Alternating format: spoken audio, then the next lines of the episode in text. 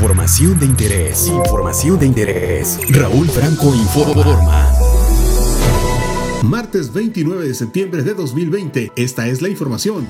El panista Ricardo Anaya publicó este lunes un nuevo video en el que señala que el presidente Andrés Manuel López Obrador no estuvo a la altura del momento histórico que vivimos por la pandemia del nuevo coronavirus. Indicó que López Obrador soñaba con aparecer en los libros de historia como el protagonista de la cuarta transformación del país. Aseguró que dentro de 10, 20 o 75 años se va a seguir hablando de la forma en que la pandemia cambió el mundo, pero preguntó, ¿qué recordaremos de quien en este momento crucial conduce el destino de México? El DIF municipal de Oaxaca de Juárez reanudó el servicio de entrega de tarjetas para personas con discapacidad que les permite disponer de espacios de estacionamiento vehicular de uso exclusivo, los cuales están habilitados en diversos puntos de la ciudad capital. El director Simón Pablo Sandoval Rubio dio a conocer que el trámite del documento no requiere más de 20 minutos, atendiendo la encomienda de brindar una atención oportuna a las personas con discapacidad y garantizar sus derechos y bienestar. Las personas que requieran los tarjetones deberán presentarse en Gardenia 713, letra A, Colonia Reforma, en un horario de 9 a 10 17 horas con la credencial de lector y la CURP de la persona con discapacidad. Además, un comprobante reciente de domicilio, certificado médico expedido por alguna institución pública,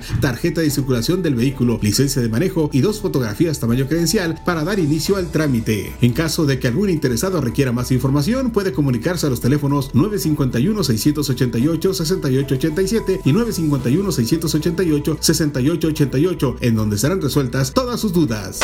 Oaxaca en semáforo amarillo. No bajemos la guardia. En las últimas 24 horas se registraron 24 nuevos casos y no se reportaron defunciones. La mañana de este martes amanecimos con un total de 16.669 casos confirmados y 1.431 fallecimientos por COVID-19. Que tenga un excelente martes.